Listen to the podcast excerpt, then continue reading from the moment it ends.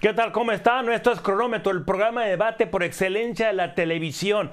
Sé que nos ven en todo, en, todo el continente, ¿no? A través de, de todas nuestras plataformas, pero sobre todo en Filadelfia, el momento que están pasando, final Serie Mundial, aunque estén abajo, sus águilas están invictos y su equipo de fútbol está en la final. No sé si los Flyers puedan hacer algo, pero tres de, de, cuatro equipos están pasando por un extraordinario momento. En fin, no está David, no está Joserra, no se atrevieron a salir en el programa conmigo, pero sí está Adal Franco. Saludos, Adal.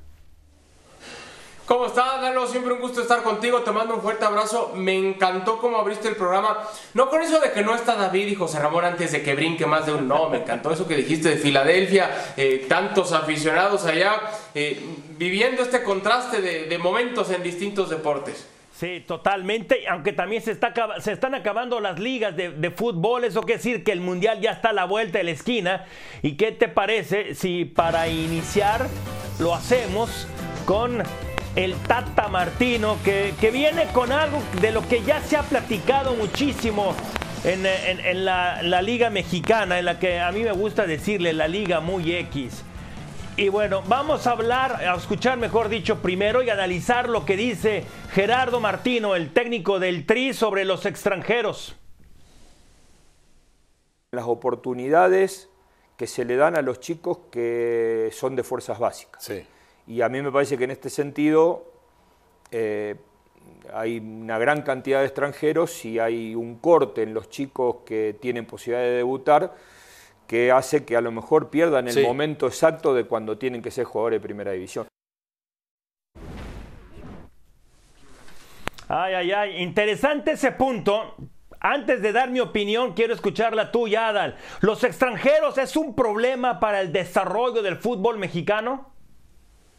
Sí lo son, Lalo, pero no es culpa del extranjero, porque el que ha venido de condiciones importantes aportar, a mejorar la liga, a nutrir, por supuesto que es bien recibido. La culpa no es como tal del extranjero, la culpa es de que quienes ponen las reglas ponen un altísimo límite, si es que podemos llamarle límite a la cantidad de futbolistas extranjeros que pueden participar en el máximo circuito. E, e, es, ridículo, ¿te acuerdas? Hubo un momento donde eran tres, ahora hacen una mezcla, si, el formado, no formado, nacido, no nacido, es una pachanga. Miguel Herrera tuvo que pagar las consecuencias porque no entendió bien en un partido. Eso no es culpa del extranjero, es culpa de las reglas, Lalo. en parte, estoy de acuerdo contigo y y, es cierto eso, pero yo quiero ir un poco más allá. El problema es de los mexicanos. El problema es de los mexicanos. Explico, en la, en, la Liga Premier más del 50% de sus futbolistas son extranjeros. Lo mismo pasa en España. Es más, la mayoría de las ligas europeas ¿sí? las más importantes, sobre todo la española, la, Liga Premier, etcétera, y la italiana, el porcentaje de extranjeros es elevadísimo. El problema es de los mexicanos. ¿Qué pasa en el béisbol de grandes ligas? Los latinos van y brillan allá y los, y los estadounidenses no se quejan. Oh, es que ¿por qué traen a tan...? Al contrario, eso hace que tú, como mexicano, hey, échale más ganas, échale más ganas y demuestra el talento que tienes. Estoy de acuerdo, pero le cierras la puerta al jovencito que tiene condiciones, que tiene calidad, que todavía tiene que trabajar porque el camino es muy largo y como los torneos son cortos en el fútbol mexicano, el resultado tiene que ser inmediato. Si el equipo no gana en 4 o 5 partidos, ¡pum! cambiamos de entrenador. Entonces, si el chamaco de 17, 18 años se puso nervioso en el primero o segundo partido, olvídate, mejor trae un el extranjero. Que quiere va a llegar. Un argentino, un uruguayo, un colombiano. No, claro, tienes que poner un límite, que no sean demasiados los extranjeros pero, a ver, pero, pero ¿por qué entonces en Inglaterra ve, dónde está su selección, ve dónde está Francia, ve dónde está España? La estructura que tienen. Ve la estructura que tienen, ve la estructura que tienen, Lalo. A ver, dejamos ese tema de los extranjeros ahora para pasar a otro. Hablando de Héctor Herrera, un futbolista que deja el, el, el balompié español con el Atlético de Madrid para probar suerte ahora en la Liga de los Estados Unidos, en donde, por cierto, Lalo, ¿eh? ni juega o ni jugaba, ¿eh? Escuchamos. Tengo una altísima consideración de Héctor como futbolista. Si me hubiera preguntado vengo a Houston, le hubiera ah. dicho que no. La verdad es que a mí me parece un desperdicio que ese tipo de jugadores no se queden jugando en el alto nivel, porque cuando juega es un lujo verlo jugar. No nos vamos a mentir, no vamos a engañar a la gente, engañar a la gente diciendo que la MLS es la mejor liga del mundo. No, obviamente si yo fuera entrenador quisiera lo mismo. Pero no por eso quiere decir que Héctor Herrera hizo mal. Aplaudirle porque si a eso le hace feliz, pues qué bien por él. Sí, a ver, Héctor Herrera, ¿por qué es titular en el Tri si está jugando? Bueno, eso de está jugando en la MLS es un decir. Adal, ¿debe ser titular? A ver, no es que deba, es que va a ser titular porque Martino está casado con él. Y eso, eso es lamentable. Trajiste un técnico que es el mejor pagado en la historia de la selección mexicana, que, en lugar de buscar en los clubes jovencitos, eh, trabajar junto con los clubes para fomentar y, desarrollarlos y tratar de... No, mejor me voy con el formado, el establecido, la experiencia. Me voy con Herrera, qué fácil. Adal, a ver, es muy respetable lo, de HH si él quiere venir y estar en la MLS que le van a pagar más y estar más cómodo. Ese no, eso no es el punto, claro está. Dime quién está en mejor nivel que Héctor Herrera para quitarle el puesto. Va a ser Edson, va a ser HH y yo creo que va a ser Chávez los que van a estar en, la media cancha. Héctor Herrera, para mí, es, es uno de mis jugadores favoritos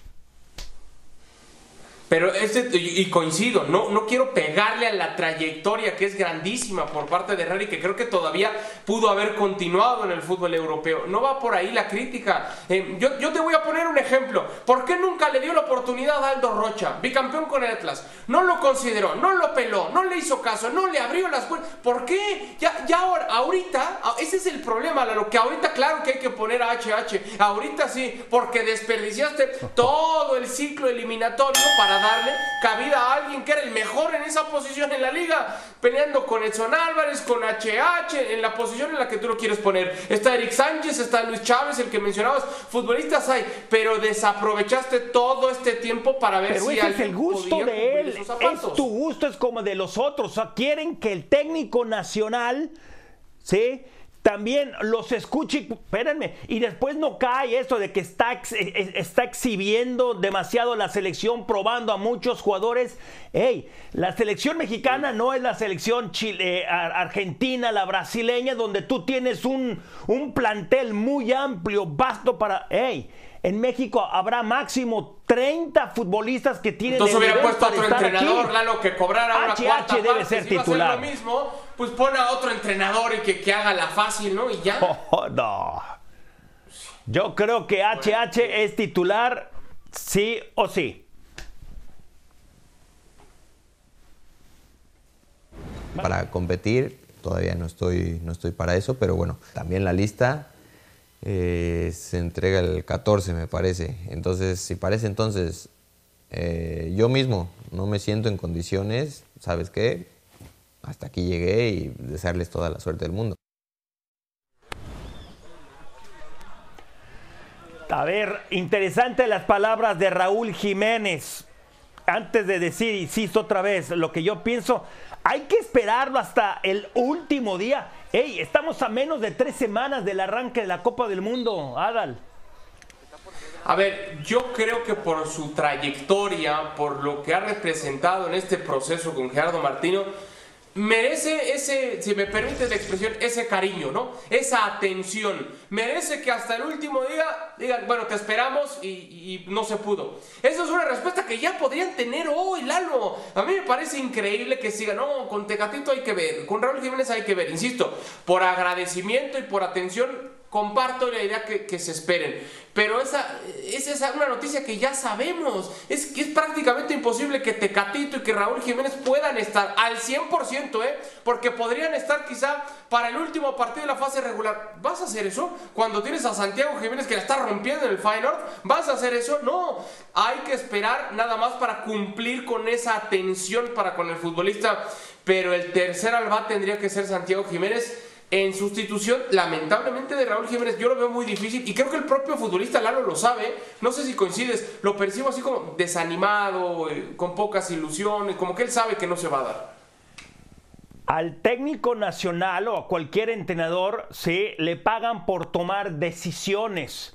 El que tiene que tomar esta decisión, por más dolorosa que sea, por más que en los últimos años el mejor delantero, y mira que históricamente México le ha faltado jugadores como él, goleadores del nivel que tiene él, ¿sí? Es difícil, sí, su, gran trayectoria, pero desde el problema en la conmoción, desde el problema que tuvo en la cabeza, no ha sido el mismo. Mm. Ahora este, este problema de, de pubalgia es otra situación. Tiene que tomar la decisión el técnico. Y ni modo. Y yo me voy con lo que tú dijiste. Santi Jiménez, ahí está. Está en Europa y está jugando bien Tienes que tener a los mejores en su mejor momento y, Raúl no está. De acuerdo. De acuerdo contigo, Lalo. Estoy de acuerdo contigo. ¿Te parece si hacemos pausa y regresamos para platicar del milagro de Verlander y lo que decías de las Águilas? ¿Qué temporada de la NFL, eh? Venimos. Justin Verlander, 39 años. Sí o sí tenían que ganar ayer y lo hicieron.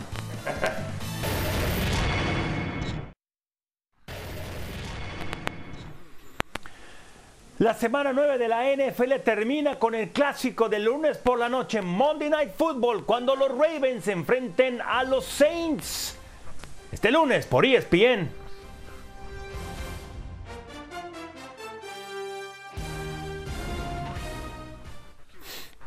Estamos de regreso en cronómetro, Lalo Varela, un servidor Adalberto Franco con ustedes. Eh, ese dicho, esa frase, Lalo, de la tercera es la vencida, bueno, no aplica como tal para Justin Verlander, ahí tuvo que ser la novena es la vencida.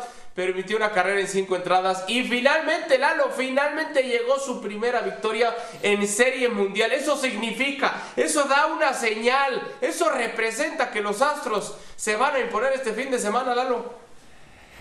Mira, es tan difícil. Si nos damos esto, equipos que regresan a casa de, con la serie ganada 3-2 ganan arriba del 60% de los partidos. Pero en esta serie yo pensé que los Astros iban a ganar en 5, tal vez en 6 partidos, pero en el papel viendo hombre por hombre, jugador por jugador, los Astros son mejor jugador, pero a ver, ¿qué pasó un día antes? Juego sin hit ni carrera y de repente despiertan y lo que dijiste de Justin Verlander, que le ha ido muy mal, apenas su primera victoria por seis derrotas en Serie Mundial.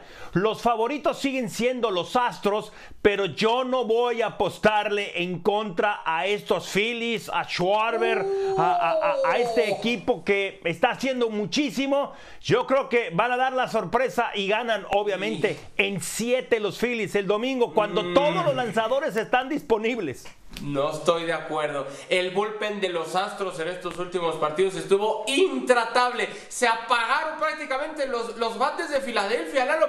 Es cierto que el partido de ayer al final como que apretaron, despertaron. 3-2.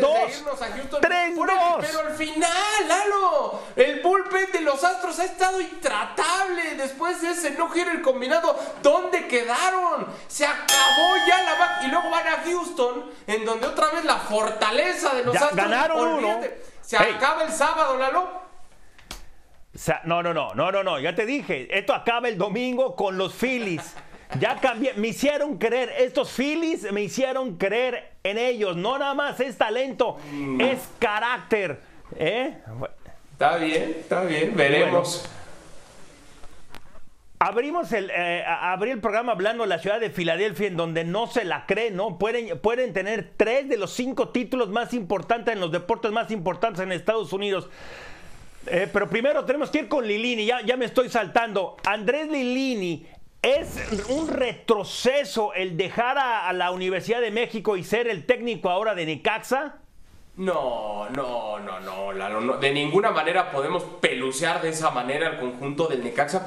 Yo solamente algo que no, termino por conectar los puntos. Había dicho Lilini que eh, si en algún, cuando dirigía Pumas, decía, si en algún momento me, me corren del primer equipo, estaré fascinado, encantado de regresar al trabajo formativo de las fuerzas básicas. Y toma la oportunidad de dirigir en primera división al Necaxa como que las mieles del máximo circuito terminaron por, por, seducirlo, ¿no? Por enamorarlo y hasta cierto punto es entendible. Pero yo no puedo considerar un retroceso en su carrera porque en Pumas, salvo esta temporada que curiosamente tuvo un plantel muy interesante y le fue fatal, en los anteriores tenía un equipo muy corto en cantidad y en calidad y, sacó petróleo del suelo, le sacó agua a las piedras.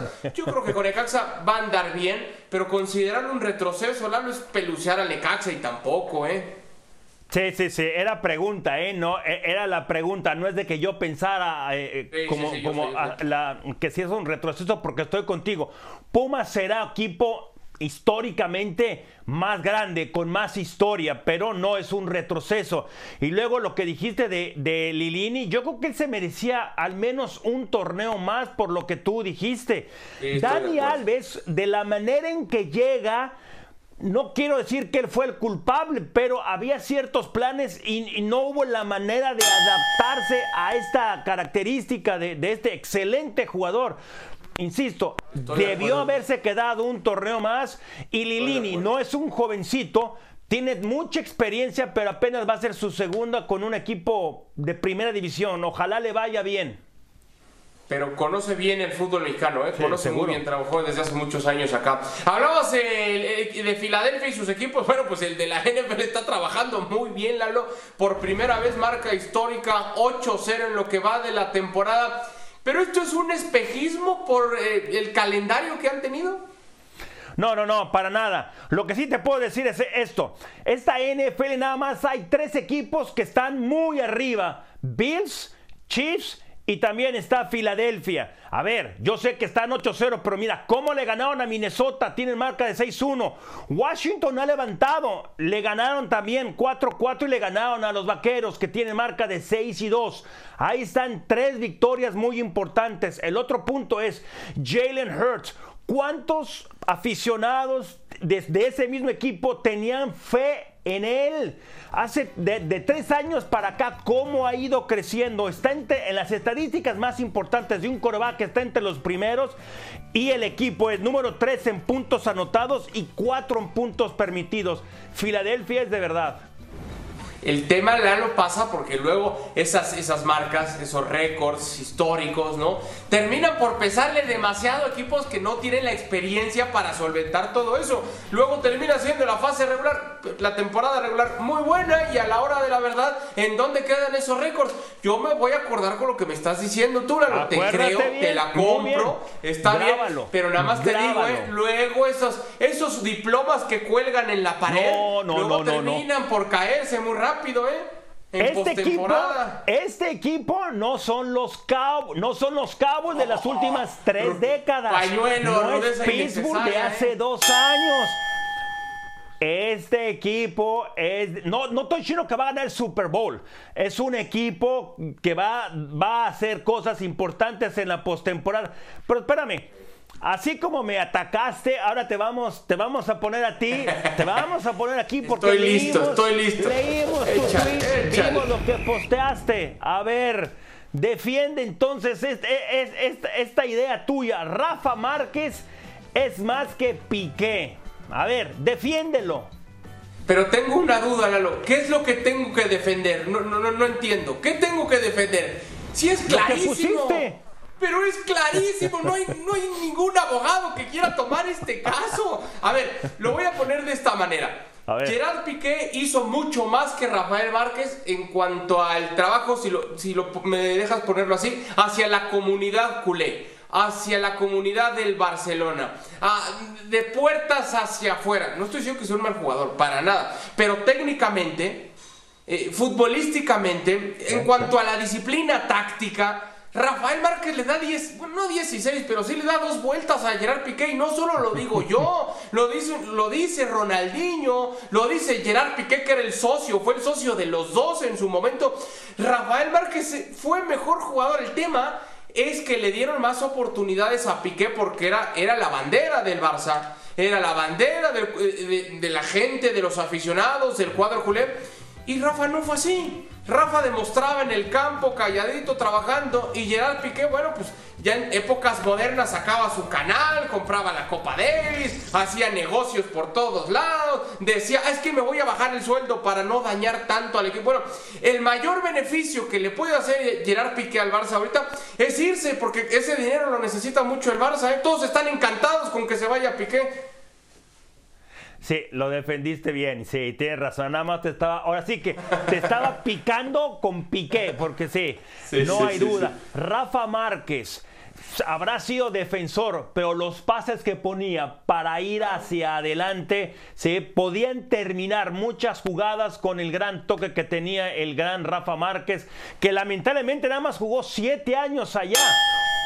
Si hubiera llegado antes, cuando estuvo en Mónaco, etcétera, hubiera tenido también números todavía mejores Rafa Márquez, está bien, lo defendiste. ojalá le manden este fragmento de cronómetro a Pep Guardiola, ¿eh? gran culpable de lo que decías. Bueno, vamos a, vamos a firmado, firmado, Lalo. Carlos Vela dijo que quería quedarse en el LAFC porque sentía que tenía todavía mucho más por dar y se refería al título que está en puerta ante el equipo de Filadelfia. ¿Lo ves así? ¿Carlitos Vela y el LAFC levantan el título? Sí, sí, yo creo que sí. Es, la, la, cuarta ocasión en la historia de la MLS que los dos mejores equipos se van a estar enfrentando. Eh, Filadelfia, sobre todo lo que le hizo al, equipo de Roberto Abramovich, al New York City FC, estaban perdiendo por la mínima diferencia y acabaron metiéndole tres goles, ganando 3-1 en la final de conferencia. Yo creo que sí. Además, van a estar jugando en el Bank de California, en ese, en ese hermoso estadio, en donde empataron en, en, eh, ¿qué fue? El 7 de mayo pasado a dos. Yo creo que ahora gana el equipo de Los Ángeles. Estoy contigo. Tú, lo estás firmando con pluma, ¿verdad? Con marcador. Ah, perfecto. Con Sharpie. Perfecto. Entonces nada más le cambio el color al marcador. Se ve feo, pero así firmé.